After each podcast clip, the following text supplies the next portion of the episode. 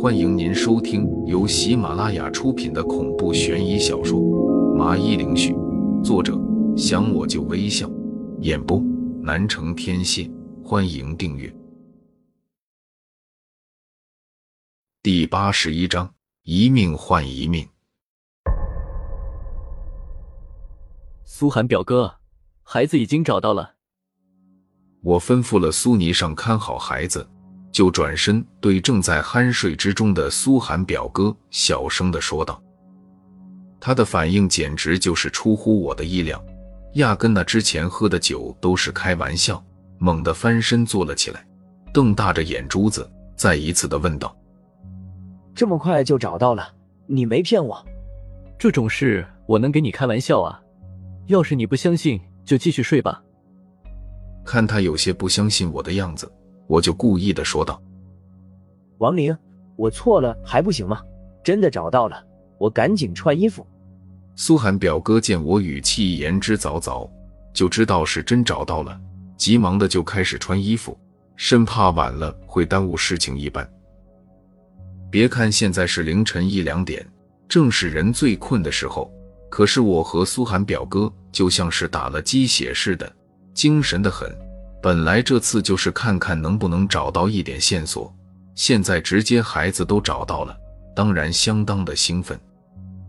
我们两人就赶紧的去叫了叫李德喜的门。李叔，赶紧起来，赶紧起来，孩子有下落了，快去村子里通知其他人，尤其是那些丢了孩子的，都一起叫过来，我带着你们去找孩子。本来农村的晚上就是静悄悄的，安静的连脚步声都能听得格外清楚，更别说我此时扯着鹅嗓子喊的声音了，显得格外的响亮。不过让我无语的是，先醒过来的却是李桂英，她穿着个褂子就从另一边急匆匆的出来，赶紧的问我道：“大师，你是说真的吗？孩子真的找到了？”“没错。”我不敢拿着这个和你开玩笑，我也不是那么混蛋的人啊。我点点头说道。这时，李德喜房间的灯才亮起来，李德喜也急忙的出来，问了问我，然后激动的跪在地上：“老天保佑啊！我李德喜终究还是有福气的。”说着，他就磕头磕起来了，像是在感谢上天对他的眷顾。你搞清楚状况好吗？人家大师出力帮我们找到孩子的，和别的扯不到一块去。李德喜的老婆就出来对我不好意思的笑了笑，然后踢了一脚李德喜。对于这个，我倒不是很在意，就赶紧的说道：“现在还不是乐的时候，你对村子里熟悉，赶快挨家挨户的去叫人，赶紧抓紧时间，我们早点找到了，就能让孩子们早一点安全。”大师说的对。他爹，你去村子的东面，我去西面。叫完了人，就在村子里的大树下集合。记得带照明的东西，别急啊！还有些吃喝用的，也告诉他们。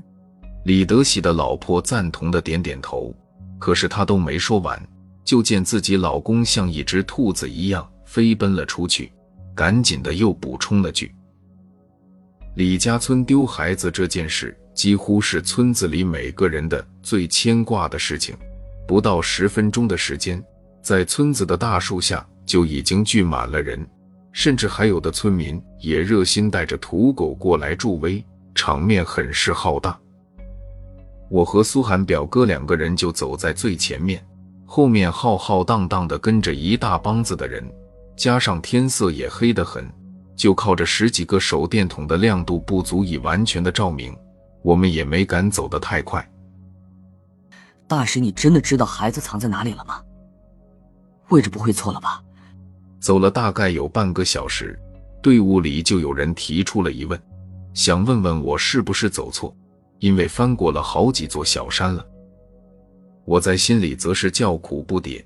苏尼上是鬼魂之身，飞在空中那叫一个迅速，可没曾想我实际按照他的路线一走，简直就是翻过了一座山，还有一座山呢。李德喜立刻替我说着话，有点不高兴的说道：“你这话说的也太伤人了，要是不相信，大可返回。还问大师是不是算错了？”人家可是大老远从城市来到我们李家村来帮忙的，是不是没收你们一毛钱？难道大师就这么无聊来带着我们遛弯？德喜哥，你别发火，我这不是担心自家孩子吗？大师不好意思啊，我刚才不该说那样的话，对不起。那人也赶忙的和我道歉着。大概是到了五点多的时候，天也看着快亮了，我也终于看见了苏尼上的身影，我就对着大家说道：“看到前面那个废墟了吗？你们的孩子就在那里面。”闻言，大家都十分的激动，个个都是迫不及待的，想要立刻的进去看看自己孩子是否安全。大家先别激动，地方有点小，没丢孩子的就在外面等着。丢了孩子的家庭排队，慢慢的进去，别等下造成的踩踏事故，好事就变坏事了。见状，我就赶紧安排大家的说道：“没错，大师提醒的对，都按照大师说的来，别乱了起来。”好不容易村民的情绪平静了下来，我就对李德喜这些丢了孩子的人说道：“你们进去吧，去把你们的孩子给抱出来吧。”顿时，不大的空间里，到处都是亲人重逢的喜极而泣的声音。可是，最让我难过的就是李德喜的孩子小石头，本来就可以和父母再次的团聚，但是却命苦的先行离开了这个人世。我都不知道该怎么面对李德喜夫妇了。别傻愣着了，到你们了，快进去看孩子吧。陆续有人把孩子抱了出来。我看着还有些怯生生的李德喜夫妇，就沉重的对他们说道。两人点头对我表达谢意，就急忙的进去了。别难过了，王林，这也不是你能决定的，只能怪那孩子命苦。苏尼上知道我是为了小石头难过，就过来安慰了句。我叹了口气，等待着接下来让人悲痛的一幕。大师，您大发慈悲。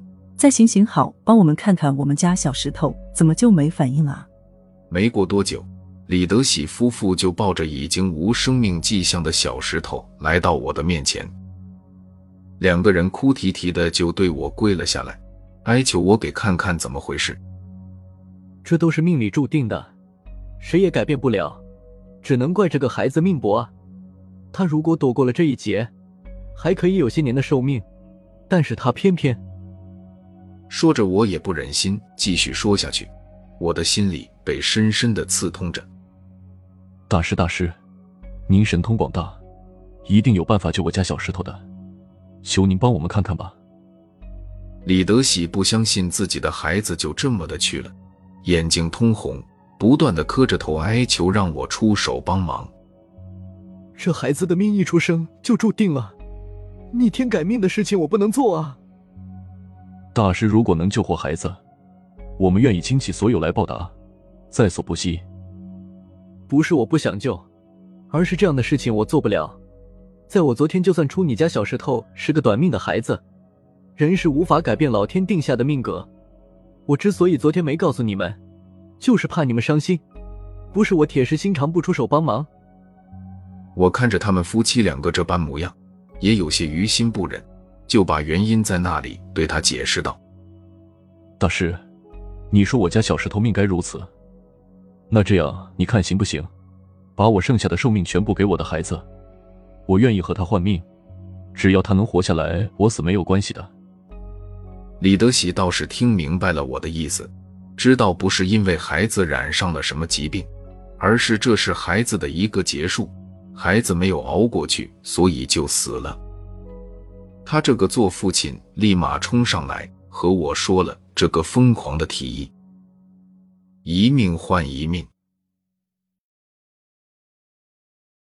听众朋友，本集已播讲完毕，请订阅专辑，下集更精彩。